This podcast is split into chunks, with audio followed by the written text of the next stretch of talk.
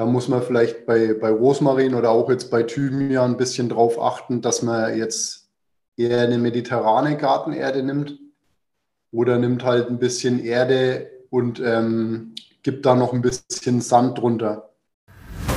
Schnell, einfach, gesund. Dein Gesundheitskompass.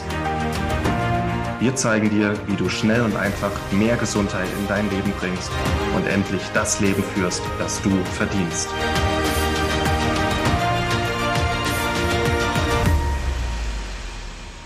Hallo und herzlich willkommen zu einer neuen Schnell einfach gesund Podcast Folge. Wir widmen uns heute dem Thema Küchenkräuter und wir, das sind in dem Fall ich, Maxi und mein Bruder Felix. Hallo Felix. Hallo Maxi. Ja, Küchenkräuter, ich glaube, da schlägt das ein oder andere Zuhörer und Zuschauerherz hoffentlich höher. Denn wenn man sich draußen umschaut, sieht man es in vielen Gärten und Balkonen schon grünen und blühen. Und wir wollen uns halt einfach gerne die beliebtesten Kräuter anschauen. Beliebt im Sinne von, man kann sie vielseitig einsetzen. Und Felix wird uns auch den ein oder anderen seltener vertretenen Genossen vorstellen. Und Felix, da möchte ich dich gleich zu Beginn mal fragen, wo kann man Küchenkräuter eigentlich überall anbauen?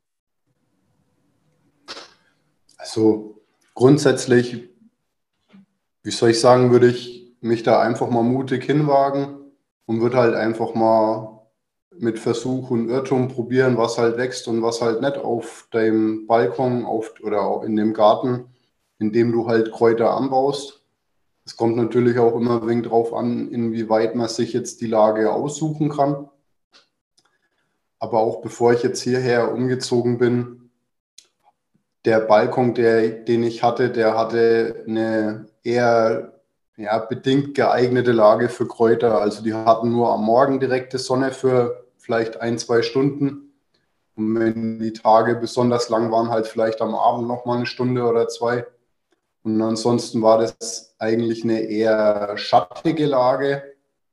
Und manche Pflanzen, die die passen sich halt an, die, die kommen damit zurecht und die Pflanzen, die sich nicht anpassen, die muss man halt dann, soll ich sagen, austauschen. Und muss auch sagen, dass das jetzt für mich ein Thema war, wo, wo es mich jetzt nicht so sehr interessiert hat, ob das jetzt mal 5 oder 20 Euro kostet, wenn ich mir da halt so ein paar Kräutertöpfe kaufe und wenn dann halt mal irgendwas kaputt geht, dann tauscht man es aus. Und ähm, ein Vorteil ist halt auch, manche Pflanzen sind mehrjährig und wenn es denen dann gefällt an der Lage, das heißt, die treiben ja dann wieder aus, dann muss man dann im Folgejahr auch nur noch, sagen wir mal, punktuell neue Pflanzen setzen. Und äh, ja, so würde ich das einfach mal probieren. Außer wenn halt jetzt wirklich klar ist, dass da nur Schatten ist, wenn zum Beispiel an einer, an einer Häuserwand, wo kaum die Sonne hinkommt oder so, ja, da muss man sich halt überlegen, ob das dann wirklich noch Sinn macht. Aber ansonsten würde ich es einfach probieren. Gerne gleich mal nachhaken, weil also in, in Form auch von Balkon und oder Garten hast du jetzt trotzdem Flächen angesprochen, die draußen, also an der frischen Luft liegen, ja? Wie hm. ähm, stehst du denn zum Thema, dass sozusagen die Kräuter innen, also praktisch auf der Innenseite des Fensterbretts stehen? Das kann man auch machen. Ich habe aber halt vor allem im Sommer damit eher schlechte Erfahrungen gemacht, halt auch mit Schädlingen, die die Pflanze dann kaputt machen und halt auch je nachdem, was für ein Klima in der Wohnung ist. Also zum einen fehlt halt der Wind. Also der, man hat praktisch kaum ähm, Luftzug und der Luftzug ist halt auch wichtig für die Entwicklung von den Pflanzen, als dass sich die, die Äste oder halt die, ja, die Äste, dass die sich ausbilden können, dass die verholzen, dass die auch irgendwo das Gewicht tragen. Und zum anderen geht es halt dann auch um Schädlinge, also um, um Läuse oder um andere Sachen oder halt auch dann um Schimmel. Oder wenn es jetzt in der Wohnung besonders warm ist, dann geht es halt auch darum, wie häufig, dass man dann gießen muss. Okay, wichtige Punkte. Und auch um das ein bisschen besser einordnen zu können, wie lange hält denn das klassische Frischkräuterglück aus deiner Sicht? Also von wann bis wann kann man loslegen? Was gibt es vielleicht zu beachten und wann erntet man in der Regel die letzten Kräuter? Ich denke, das kommt auch ein bisschen auf die Wohnlage drauf an. Also wer jetzt eher im Südschwarzwald daheim ist oder wer in Hamburg wohnt, der wird da einen deutlichen Unterschied merken. Den merke ich jetzt auch schon durch den Umzug hierher.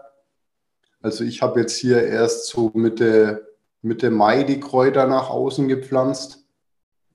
Wäre eventuell auch früher möglich gewesen, aber ist halt mit dem Risiko verbunden, dass die dann erfrieren könnten wenn es halt nochmal punktuell Minusgrade hat. Und während meiner Zeit jetzt in, in Basel, ja, habe ich halt eigentlich aus dem Fenster geguckt und wenn ich mir halt gedacht habe, Mensch, das ist jetzt T-Shirt-Wetter, dann bin ich halt irgendwann mal losgezogen und habe Kräuter gekauft und hatte eigentlich meistens, eigentlich immer Glück, ja, also ist mir eigentlich bis jetzt nie was erfroren. Sehr schön. Und wann hast du zum Beispiel so auch konkret in, in Basel dann so die letzten Kräuter einsetzen können, bevor es sozusagen in die Winterpause ging? Ich habe die eigentlich stehen lassen. Und manche Sachen waren, sagen wir mal, wirklich bis Ende Oktober, fast schon noch bis in November möglich. Ja, und dann kommt es auch wegen aufs Kraut drauf an, also zum Beispiel Dill oder auch Koriander oder so, die, wenn die mal blühen, dann gehen die dann nachher ein. Also die sind dann eher schnell weg. Und andere Sorten halt, wie jetzt zum Beispiel Salbei oder ja, Thymian oder Petersilie, da kommt es halt dann wirklich auch drauf an, wie, wie kalt das es dann punktuell wird. Und halt auch je nachdem, wo man lebt. Es geht auch so wenig um dieses Thema Mikroklima. Also zum Beispiel, wenn man jetzt eine, eine, eine Häuserwand im Rücken hat oder Steine oder wenn man jetzt in der Stadt wohnt oder wenn man eher ländlich wohnt, das macht einen Unterschied auf die Temperatur. Und jetzt nochmal speziell zum Thema Mikroklima, wenn jetzt eine, eine Wand im Hintergrund ist, dann heizt sich die Wand tagsüber auf und in der Nacht gibt dieser Stein dann Wärme wieder an die Pflanzen ab. Und so kann es halt sein, ja, dass, dass die Pflanze halt an bestimmten Standorten besser oder länger überleben kann, als wie wenn sie jetzt in einer eher ländlichen Gegend im Garten steht, weil, weil es in der Stadt auch tendenziell nochmal irgendwie ein, zwei Grad wärmer ist, als jetzt, wenn die Gegend weniger dicht besiedelt ist. Ja, spannende Aspekte, die, die man so, denke ich, auch nicht gleich auf dem Schirm hat. Und lass uns doch gerne jetzt mal zu den konkreten Sorten schwenken. Welche Küchenhelfer machen aus deiner Sicht am meisten Sinn oder bringen einfach viel Freude in den Kochalltag? Also ich persönlich finde ähm, Petersilie ist, ist eine, eine ganz tolle Sache. Ist, glaube ich, auch dieses Jahr zum, zum Kraut des Jahres gewählt worden. Habe ich neulich irgendwo mal im, im Radio beiläufig aufgeschnappt. Ähm, bei der Petersilie gibt es die krause Petersilie und glatte Petersilie. Und ich für mich habe die Erfahrung gemacht, dass die glatte Petersilie vor allem auf dem Balkon bei mir besser und schneller gewachsen ist als die krause Petersilie. Und dann kommt es halt auch darauf an, Petersilie ist jetzt zum Beispiel ein Kraut, das kann man sehr vielfältig verwenden, weil es je nach Dosierung nicht so einen extremen Eigengeschmack mitbringt. Man kann auch die, die Stängel mitverwenden, also vor allem, wenn man die Kräuter selber anbaut, würde ich auch schauen, dass ich halt die Stängel mitverwende.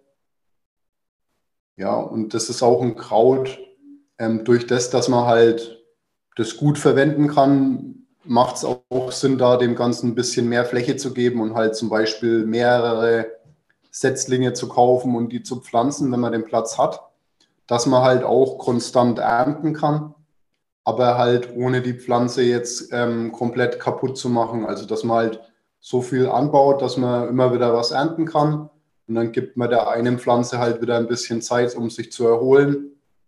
Und ähm, ja, dann kann man halt fortlaufend ernten und es wächst fortlaufend gut. Ja, guter Tipp. Und an dieser Stelle noch ein kleiner Einschub von mir. Ähm, ich bin in der Tat durch die orientalische Küche gemeinsam mit Martin auf ein spezielles Salatrezept aufmerksam geworden. Und zwar ist es dort ähm, relativ gängig, dass man halt ähm, Tomaten mit Petersilie als Salatersatz isst. Und das Ganze natürlich sehr, sehr kräftig und herzhaft abgeschmeckt. Und ich muss sagen, als wir das ähm, das erste Mal gegessen haben, war ich da sehr, sehr skeptisch. Und es hat wirklich hervorragend geschmeckt. Also an alle, die mal auf der Suche nach einem neuen Geschmackserlebnis sind, probiert das gerne mal aus. Und wir hatten damals das Glück, eben direkt neben so einem ähm, Feinkosthändler zu leben, der auch ganze Kräuterbündel verkauft hat. Und da war eben dann auch die Glattpetersilie bei den Verkaufsschlagern, würde ich mal sagen. Man muss auch sagen, auch wie jetzt speziell bei der Petersilie, Petersilie ist durchaus noch ein Kraut, was man für, sagen wir mal, ein vernünftiges Geld einkaufen kann. Also ich meine damit, man kriegt eine, eine gute Menge Petersilie für einen bestimmten Betrag an Geld. Und wenn man die Kräuter dann in einem feuchten Tuch, Tuch eingeschlagen im Kühlschrank aufhebt, dann halten die sich auch relativ gut für eine Woche oder sogar ein bisschen länger. Ähm, und bei anderen Sachen gibt es ja dann oft nur diese Plastikpakete, diese Schächtelchen. Ja. Und da kostet halt so ein Schächtelchen für zwei so Schachteln von diesen abgepackten Kräutern kriegt man im Endeffekt schon eine Pflanze. Und da kann man halt auch ein bisschen, ja, da kann man halt ein bisschen abwägen, weil klar, zum, auf, in erster Linie ist es einfach mal Hobby und ähm, ich pflanze halt, wenn dann essbare Sachen an, einfach weil ich dann halt den Doppelnutzen habe. Ähm, aber auf der anderen Seite kann es halt auch durchaus ähm, einen Beitrag zu einer qualitativ sehr hochwertigen Ernährung ähm, leisten und gleichzeitig aber auch den Geldbeutel schonen, weil ich kann ja fortlaufend ernten. Ja, ja das ist wirklich ein sehr wichtiger und schöner Gedanke. Und das, was du gerade angesprochen hast mit den Plastikschälchen, ist mir insbesondere wirklich ein Dorn im Auge, und ähm, ich weiß nicht, ob du dich da noch dran erinnerst, aber am Anfang war ich ja auch irgendwie skeptisch mal, ähm, ja, in so einen südländischen Supermarkt zu gehen. Gibt's ja bei uns in Deutschland auch in fast jeder Stadt. Und mittlerweile bin ich da ein riesen Fan von geworden, weil da kriegst du dann eben auch große Kräuterbündel. Und genau, also diese, diese Plastikschälchen haben sich in diesem Leben für mich erledigt zum Glück. Und das Schönste ist aber natürlich der eigene Anbau. Was würdest du denn nach der Petersilie gerne vorstellen? nach der Petersilie, was halt auch ein sehr schönes, also auch sehr schön zu verwenden ist, ist frischer Schnittlauch. Ist halt auch tendenziell was, wo jetzt nicht so extrem schnell wächst, aber lässt sich sehr schön und vielseitig verwenden. Also halt davon auch vielleicht, wenn man den Platz hat, ein bisschen mehr anbauen. Ähm, danach wäre halt äh, beim Schnittlauch kann man auch noch erwähnen, es gibt auch zum Beispiel noch äh, Schnittzwiebeln oder Schnittknoblauch, die, die sich geschmacklich schon unterscheiden, zum Teil auch vielleicht dickere Halme haben oder so. Aber da kann man ruhig auch mal ein bisschen experimentieren. Danach so der Beliebtheit folgend, oder wahrscheinlich kommt der Basilikum sogar noch vor den anderen zwei. Aber Basilikum hat halt schon einen ausgeprägteren Eigengeschmack und ist halt dadurch ja vielleicht ein bisschen weniger vielfältig einzusetzen. Basilikum gibt es auch wieder diverse Arten. Ich habe jetzt dieses Jahr bis jetzt noch gar keinen, sagen wir mal, normalen Basilikum bekommen. Also das ist dann oft dieser äh, Muscat oder Genoveser Basilikum, sondern ich habe jetzt zwei Sorten ein Strauchbasilikum bekommen. Und beim Basilikum vielleicht noch den Tipp, die meisten ernten ja die unteren Blätter. Aber wenn man, wenn die Pflanze oben anfangen will zu blühen und man nur oben diese Triebe abzupft, dann wächst die Pflanze sehr buschig und solange die Pflanze nicht anfängt zu blühen, ähm, kann man da eigentlich fortlaufend sehr viel ernten, auch wenn man nur wenig Pflanzen hat. Also einfach immer oben die Spitzen abzupfen, dass die Pflanze nicht blüht. Und dadurch kann man auf, äh, auf sehr kleiner Fläche im Endeffekt sehr viel Basilikum ernten. Und auch wenn man jetzt diese, die Spitzen, die man abzupft, nicht sofort braucht, habe ich es dann halt zum Beispiel so gemacht, dass ich die gewaschen habe und habe die in einer Schale eingefroren. Und dann habe ich halt, wenn ich jetzt einfach mal, wenn, wenn der Platz zu viel geworden ist, dann habe ich die dann halt zum Beispiel zu einem Pesto weiterverarbeitet. Dann Super brauchst du weniger Platz. Ich habe noch eine Frage ähm, jetzt nachträglich zum Schnittlauch, weil du das gerade beim Basilikum angesprochen hast, mit dem die Pflanze vom Blühen abhalten, damit sie schöner und buschiger wächst. Wie gehe ich denn damit um, wenn mein Schnittlauch blühen möchte? Macht das was oder kann ich die Blüte einfach mitessen? Hast du da den einen oder anderen Tipp für uns? Also essbar ist die Blüte und ob das jetzt auf den Wuchs von der Pflanze einen Einfluss hat, das weiß ich in dem Fall nicht. Okay, aber guter Punkt. Und essbare Blüten sind ja auch ein richtig schönes Thema, wenn man mal Gäste hat und eben eine besonders schöne Verzierung machen möchte. Ja, das stimmt, ja. Und im Endeffekt geht es ja halt auch so drum, also auch jetzt von den Pflanzen hier, die ich jetzt ums Haus gepflanzt habe, zum Teil sind halt Pflanzen dabei, die sind immer grün, also die sind das ganze Jahr über grün. Und auf der anderen Seite sind halt auch Pflanzen dabei, die blühen und halt so auch ähm, gut sind für Insekten oder halt für Bienen. Ja. Und so hat man halt im Endeffekt immer noch äh, einen ästhetischen Nutzen. Auch wenn die blühen halt auch nicht alle gleichzeitig. Also kann man dann halt so wenig zuschauen. Einmal blüht halt dann das, einmal das Kraut. Und man Manche blühen aber auch relativ konstant eigentlich die ganze Zeit, was auch sehr schön sein kann. Gehen wir dann vielleicht nachher noch drauf ein. Ja, ne. Jetzt haben wir den Basilikum gehabt, ne? Genau. Vielleicht noch ein kurzer, eine kurze Rückblende zur Petersilie. Und zwar gibt es auch noch ein Kraut, das nennt sich Schnittsellerie. Schaut ein bisschen aus wie ähm, Blattpetersilie, äh, glatte Petersilie ähm, wächst sehr schnell und hat halt ein bisschen ein, ein Sellerie-Aroma.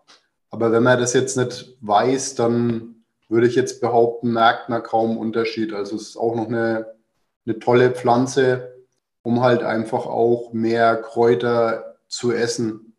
Also ja, wie soll ich sagen, gerade jetzt im Sommer mag ich das halt eigentlich ganz gern, wenn ich dann einfach so die Sachen, die halt jetzt da sind, abernt und die dann halt, sagen wir mal, verarbeite. Also wenn ich jetzt nicht spezifisch in eine Richtung koche, wie jetzt zum Beispiel mit Basilikum in die mediterrane Richtung, sondern wenn ich halt jetzt einfach, ja, die, ja, wie soll ich sagen, eine, eine Kräutermischung verwende, ja.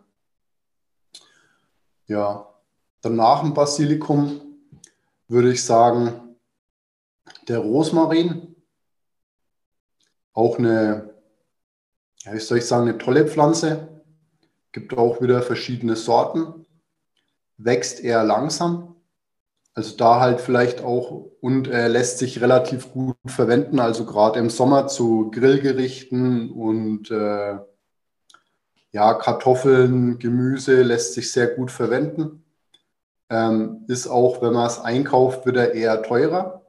Also wenn man das halt in diesem Plastikschälchen kauft, dann ist es eher hochpreisig da kann es auch halt, also da macht es dann Sinn, dass man sich halt vielleicht ein bisschen eine größere Pflanze aussucht, auch mit dem Hintergedanken, dass man ja ähm, jetzt schon ernten will. Die heutige Folge wird dir präsentiert von Naturtreu, natürlich und durchdacht. Naturtreu bietet dir Adaptogenkomplexe mit einem optimalen Preis-Leistungs-Verhältnis. Darunter sind Vitamin D3 und K2, um auch im Winter positiv gestimmt zu sein der blütenrein Leberkomplex, um deinen Entgiftungsorganen bei der Arbeit zu helfen, oder der Drüsenschildkomplex mit Jod und Selen, welcher deiner Schilddrüse hilft, wieder richtig zu arbeiten. Diese und weitere Produkte findest du auf naturtreu.de.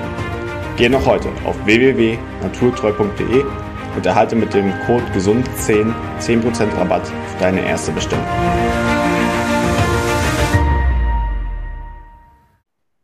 Ja, und ein kleiner Einschub an dieser Stelle. Über Rosmarin hat Martin auch kürzlich einen sehr leidenschaftlichen Artikel geschrieben, gehört zu seinen absoluten Lieblingskräutern, hat auch wirklich ähm, viele spannende gesundheitliche Vorteile, werden wir auf jeden Fall unter der heutigen Folge verlinken, wer da gerne weiterlesen möchte.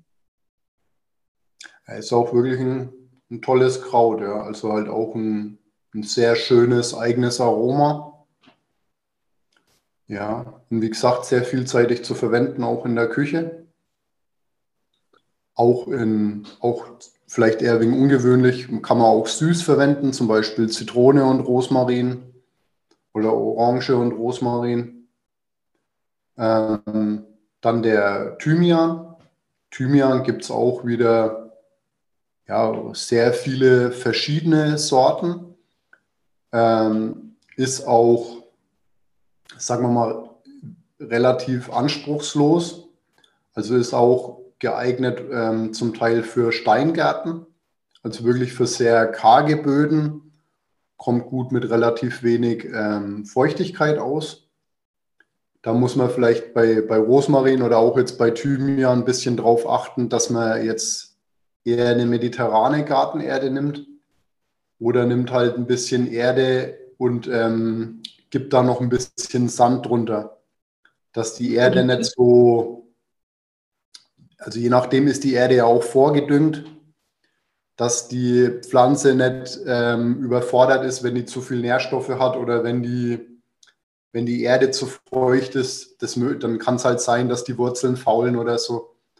Das, da haben halt die einzelnen Pflanzen ein bisschen unterschiedlichen Anspruch an den Boden, aber ansonsten eigentlich völlig unproblematisch. Ähm, ja, Thymian blüht auch recht schön. Wie gesagt, gibt recht viel verschiedene. Ich habe jetzt, glaube ich, aktuell vier Sorten gepflanzt. Ähm, dann der Oregano.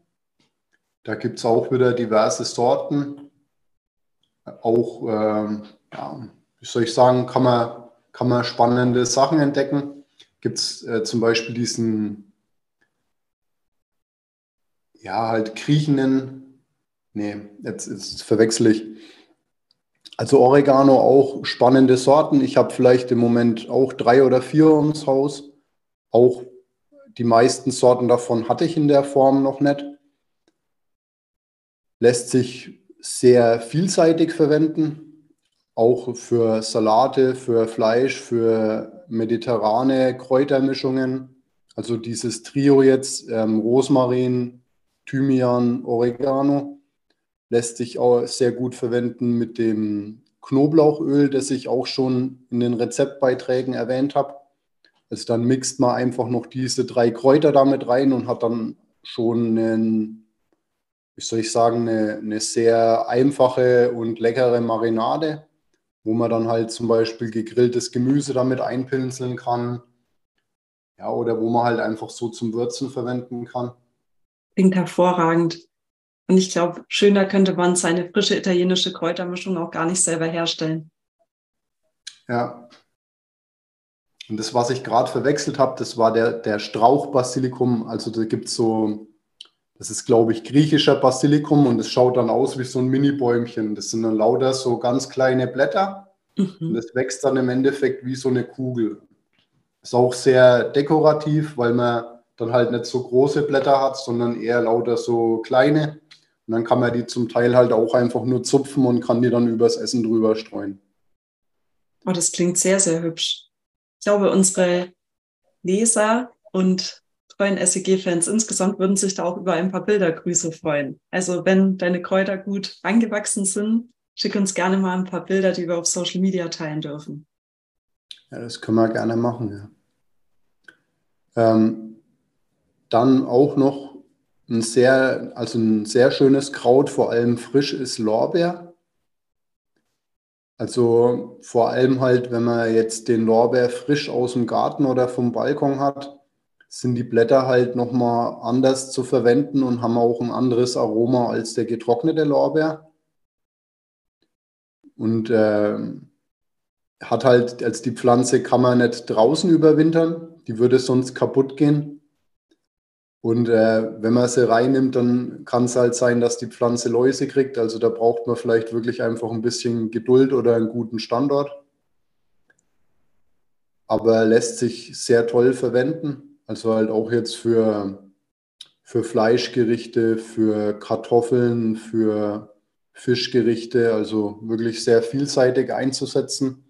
Geh auch gerne mal kurz darauf ein, wie du das äh, meintest, dass der frische Lorbeer ein bisschen also anders eingesetzt oder behandelt wird als der getrocknete, weil ich muss gestehen, also, also so habe ich bisher nur getrockneten verwendet. Das würde mich jetzt auch sehr interessieren. Also man muss sagen, wie soll ich sagen, wenn man jetzt ganz frische junge Lorbeerblätter hat, dann kann man die zum Beispiel auch fein hacken und kann die irgendwo so mit reinstreuen. Mm. Und Lorbeer ist auch Bestandteil von verschiedenen Currymischungen. Also man kann auch die getrockneten Blätter zum Beispiel noch malen in einem Curry. Das geht auch. Aber so, dass man die, die jungen Blätter wirklich einfach so fein schneiden kann, das funktioniert halt nur mit ähm, sehr frischen und sehr jungem Lorbeer. Gut zu wissen. Also das war mir nicht bewusst, weil das Lorbeerblatt war immer das Erste, was ich aus allem dann auch wieder herausgefischt habe, wenn ich es eben verwendet habe, das getrocknete. Ja. Und es hat halt einfach nochmal ein anderes Aroma. Also auch gerade so frischer Lorbeer, das schmeckt schon nochmal deutlich anders, ja. So ein Lorbeer ist auch ein Gewürz, das ich sehr gerne verwende. Also auch für wenn ich jetzt Kartoffeln koche oder so, dann gebe ich da ein bisschen Lorbeer mit rein. Oder halt, ja, würde ich sagen, ist wahrscheinlich eins der Gewürze, die ich mit am häufigsten verwende. Der Geschmack der Sieger, ne? Ja, richtig cool. Ich muss auch wirklich ähm, jetzt mal eins an unsere Leser gestehen. Ich habe äh, früher Kartoffeln auch einfach immer mehr oder weniger ohne alles gekocht. Aber das mit dem Lorbeerblatt habe ich äh, mir von dir abgeschaut während unserer WG-Zeit.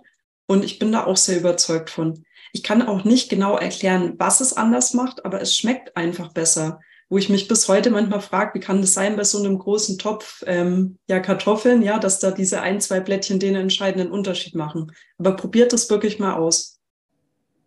Ja, und das ist auch so ein Thema, was, wie soll ich sagen, dieses niederschwellige Einsetzen, also dass es jetzt nicht darum geht, wie jetzt in der, sagen wir mal, in der Länderküche, wie jetzt in der indischen oder südamerikanischen Küche, dass man halt so extrem hervorstechend würzt, aber dass halt das Verwenden von Kräutern oder auch Gewürzen in einem eher niederschwelligen Bereich trotzdem dazu führt, halt den Wohlgeschmack äh, zu verbessern.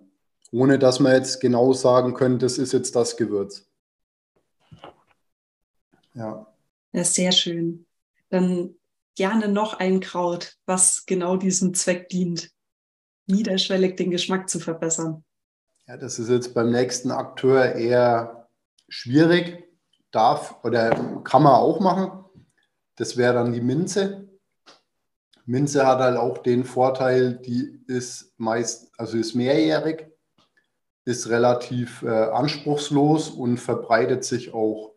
Also wenn man die Minze einmal pflanzt, also jetzt auch zum Beispiel ins, wer die in den Garten rauspflanzt, der wird, ja, wie soll ich sagen, der würde dann kaum noch loswerden. Ne? Also die wächst dann halt einfach. Da habe ich jetzt auch im Moment vier verschiedene Sorten ums Haus. Und äh, niederschwellig kann man, auch wenn man jetzt so einen, einen, Salat macht oder so, da wirklich nur ein paar Blättchen Minze mit drunter. Das gibt so ein, ja, wie soll ich sagen, so dieses Mentholkitzeln. Also es gibt halt einfach so ein bisschen eine Frische. Oder halt auch wie jetzt, wer, wer da so zum Beispiel ein bisschen in die orientalische Richtung geht, der kann dann auch schon mehr davon verwenden. Oder auch in der englischen Küche gibt es ja auch die Minzsoße. Ist jetzt nicht so meine Welt, aber es soll Leute geben, die es gern mögen. Oder auch Minze und Schokolade. Ist auch was, was ich persönlich überhaupt nicht mag, aber wie gesagt, es wird es nicht im Handel geben, wenn das niemand mögen wird. Ne?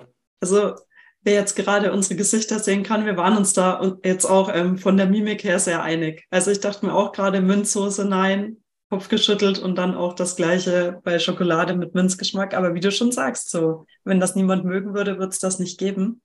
Und mir fällt gerade auch noch ein, was sehr Spannendes ein. Du hast mal ein schönes Rezept für schnell einfach gesund geschrieben über alkoholfreie Cocktails. Hm. Das möchte ich dann auch gerne unter der heutigen Folge verlinken. Da wird nämlich auch die Minze ein ganz wichtiger und leckerer Akteur. Ja, Minze kann man halt auch sehr gut eben in, in Tees oder in, in Kräuterauszügen verwenden. Ja, oder man kann die auch wie bei einem Mojito mit ein bisschen Zucker und ähm, Zitronensaft stampfen mit so einem Stößel und kann damit dann halt mit zum Beispiel mit einem anderen Tee oder mit, mit einem Mineralwasser oder halt auch mit ähm, alkoholischen Getränken einen Aufguss machen. Und so gibt die Minze halt auch nochmal ja, halt Geschmack an die Flüssigkeit ab. Und an dieser Stelle noch ein ähm, wichtiger, aber wahrscheinlich auch mein einziger Kräutergartentipp pflanzt die Minze nie mit anderen Pflanzen zusammen ähm, in den gleichen Topf oder in den gleichen Kasten. Die Minze möchte nämlich wirklich Platz für sich allein haben und mag auch nicht so gern zum Beispiel ein Basilikum neben sich. Erfahrene Gärtner werden jetzt schmunzeln, weil die das bestimmt wissen. Ich wusste das nicht. Mir ist dann erstmal alles, was neben der Minze wachsen durfte, Schrägstrich musste, kaputt gegangen, was mich damals sehr geärgert hat als Studentin. Und ähm, genau, deswegen kleiner Tipp am Rande muss ich auch sagen, ich habe das jetzt auch erst von dir erfahren und habe das jetzt dieses Jahr auch so umgesetzt. Und äh, habe aber auch das vorher nicht so gemacht. Und dann kommt es halt auch drauf an, wenn man jetzt zwei, bei uns sagt man, pelzige Pflanzen nebeneinander hat, also Pflanzen, die, die was vertragen sozusagen, ähm, dann kann es auch sein, dass die, dass die gut nebeneinander überleben. Also ich hatte zum Beispiel letztes Jahr einen Salbei neben der Minze. Und der Salbei ist prächtig gewachsen und die Minze ist irgendwann eingegangen. Ja. Also die ist kaum noch gewachsen. Eingegangen ist sie nicht, aber da hat der Salbei obsiegt, ja. Okay, guter Punkt. Und jetzt vielleicht auch mal der Aufruf an all unsere Zuhörer. Vielleicht haben wir ja erfahrene Gärtner unter euch oder auch Profi-Gärtner, die da wirklich mal für Klarheit ähm, sorgen könnten, was und wer verträgt sich mit der Minze oder welche Kräuterkombinationen gelten allgemein als Dream Team. Wir würden uns freuen über eure Zuschrift unter team.schnell einfach gesund.de und dann packen wir diese Info auf jeden Fall auch noch in die Show Notes. Ja. Ja, und was auch noch eine schöne Pflanze ist, ist der Salbei. Gibt es auch wieder verschiedene Sorten. Ähm, vor ein paar Jahren habe ich den Maraschino Salbei für mich entdeckt. Das ist eine, eine Salbei-Art, die, ähm, die blüht in so dunkelroten kleinen Blüten und fand das wirklich schön. Also die Pflanze hat bei mir von vielleicht April bis in Oktober hinein eigentlich durchgehend geblüht. Ist auch relativ groß geworden, obwohl der Standort, wie gesagt, nur schlecht geeignet war. Und ja, da auch wieder diverse Sorten zu entdecken. Und halt jetzt abgesehen davon wäre halt auch noch erwähnenswert die Zitronenmelisse oder die Verbene, Zitronenverbene. Sind auch zwei schöne Pflanzen, die man auch gut für Cocktails oder für, für Kräuteraufgüsse oder Tees halt verwenden kann. Ja,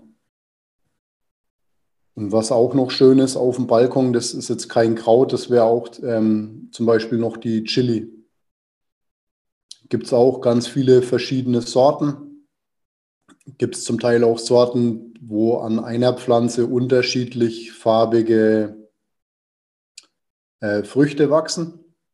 Und das ist auch ähm, sehr dekorativ und wer es gerne scharf mag, der wird da auch sein Vergnügen daran haben. Das klingt auf jeden Fall schon mal nach einer wundervollen Ergänzung für jeden Koch und für jede Küche. Und eine Frage habe ich an der Stelle noch an dich. Und zwar, wir haben ja vorhin schon mal das Thema essbare Blüten gestreift, ja. Kannst du da ähm, ja noch ein paar weitere Vertreter vorstellen, die man da zum Dekorieren oder eben, wenn es mal was ganz Besonderes sein soll, mit verwenden könnte? Ja, ich muss sagen, ich selber mache das jetzt eigentlich nie, dass ich jetzt für so einen Anlass zum Beispiel, man kann die ja auch im, im Handel kaufen, also wenn jetzt irgendjemand für eine Hochzeit kocht oder was auch immer, dann kann man ja wirklich so wieder so Plastikschälchen kaufen, da sind dann halt einfach die Blüten drin. Und ich persönlich verwende das sehr wenig, aber alle Pflanzen, die wir jetzt genannt haben, die blühen, da kann man die Blüte mitverwenden.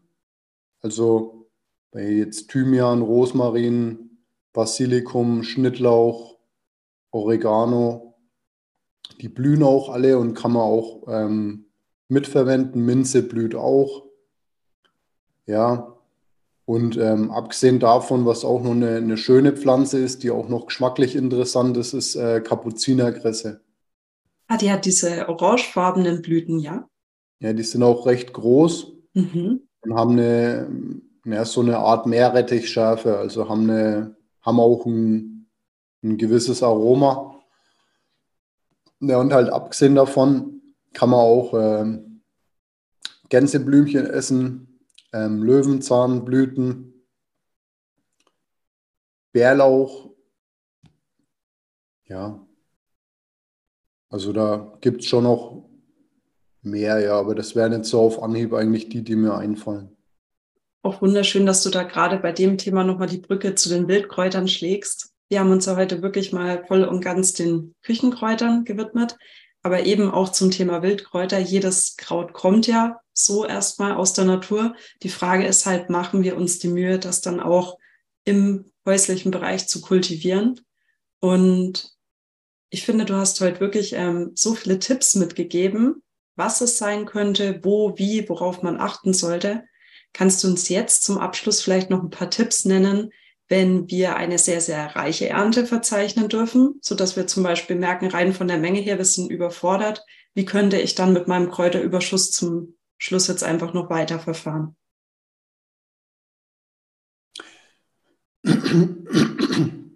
Es kommt ein bisschen aufs Kraut drauf an.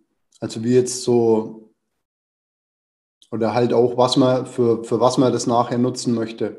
Wie jetzt bei, bei so einer, bei einem Schnittlauch, den kann man fein schneiden und kann den dann einfrieren. Einfach schneiden, einfrieren und dann halt gefroren die Menge entnehmen, die man braucht und dann direkt wieder im Tiefkühler stehen lassen. Der darf dann auch nicht mehr auftauen, sonst ist der nachher matschig. Mhm. Den muss man dann wirklich immer bei Minusgraden lagern und verteilt den halt dann vielleicht auf mehrere Schälchen und verbraucht die dann nacheinander. Ähm, dann so Sachen wie jetzt, ja, wie jetzt ähm, Basilikum, den, den kann ich halt zu einem Öl verarbeiten oder halt zu einem Pesto. Das würde auch mit, ähm, ich kann auch eine Petersilie zu einem Öl verarbeiten. Es würde auch mit einem Schnittlauch wird es auch gehen. Kommt halt auch wegen drauf an, was man für einen Mixer hat. Ähm, und dann so andere Sachen wie jetzt ähm, Rosmarin, Thymian, die könnte man auch trocknen oder halt auch zum Beispiel ein Öl draus herstellen. Das Öl kann man dann auch äh, frieren, wenn man das möchte. Also man kann auch, so angenommen, man macht jetzt ein, ein Kräuteröl, sagen wir einfach mal Kräuteröl divers mit ein bisschen Knoblauch, dann könnte man auch zum Beispiel wie ein, ein flaches Blech nehmen macht da ein Stück Folie oder Backpapier rein. Dann mixt man seine ganzen Kräuter mit ein bisschen Öl und Salz und dann gießt man die auf dieses Blech oder zum Beispiel auch in Eiswürfelformen. Wenn man das in Eiswürfelformen hat, ähm, kann man das dann aber nicht mehr für Eiswürfel verwenden, weil die dann nach Knoblauch schmecken würden. Und ähm, dann friert man das ein und dann kann man das zum Beispiel nachher auch in, in Quadrate schneiden oder halt grob schneiden und das dann wieder platzsparender umpacken. Ähm, man kann auch äh, mit zum Beispiel Minze oder Melisse oder ja, Verbene kann man auch äh, Eiswürfel frieren. Also man kann die, die Kräuter in die Eiswürfelformen reingeben und kann dann halt zum Beispiel Wasser oder auch irgendeinen Kräuteraufguss oder Tee darüber gießen und friert es ein. Und dann kann man das auch in Getränke reingeben. Das hat auch noch ein bisschen dekorativen Wert. Super coole Idee zum Schluss, Felix. Und ich glaube, gerade mit der Eiswürfel-Thematik hast du jetzt einen Weg angesprochen, den ganz viele Menschen so gar nicht auf dem Schirm haben. Da klingelt bei mir auch jetzt gleich die Rezepteglocke. Also mach gerne bei Gelegenheit ein Rezept zu genau diesem Thema. Das ist ein sehr, sehr, sehr schöner Weg, dann auch im Alltag eben von dieser Kräuterkraft zu profitieren, ohne dann eben ähm, den ganzen Mehraufwand zu haben und vor allem auch im Winter, wenn die Kräuterzeit so gesehen mal pausiert. Ich will jetzt nicht sagen vorbei ist, ja. Und Felix, an dieser Stelle tolle Folge. Vielen Dank für die ganzen Infos und Tipps. Und ich freue mich jetzt schon auf die nächsten Themen mit dir. Ja, danke dir und danke euch, gell? Und ähm, in diesem Sinne viel Spaß beim Gärtnern und nutzt den Sommer, gell? Tschüss. Tschüss an alle. Vielen Dank, dass du dabei warst. Hole dir unter www.schnelleinfachgesund.de slash newsletter noch mehr Gesundheitstipps zu dir nach Hause. Dir hat die Folge gefallen? Dann lass uns gerne eine 5-Sterne-Bewertung da, damit mehr Hörer auf uns aufmerksam werden und von dem Wissen profitieren.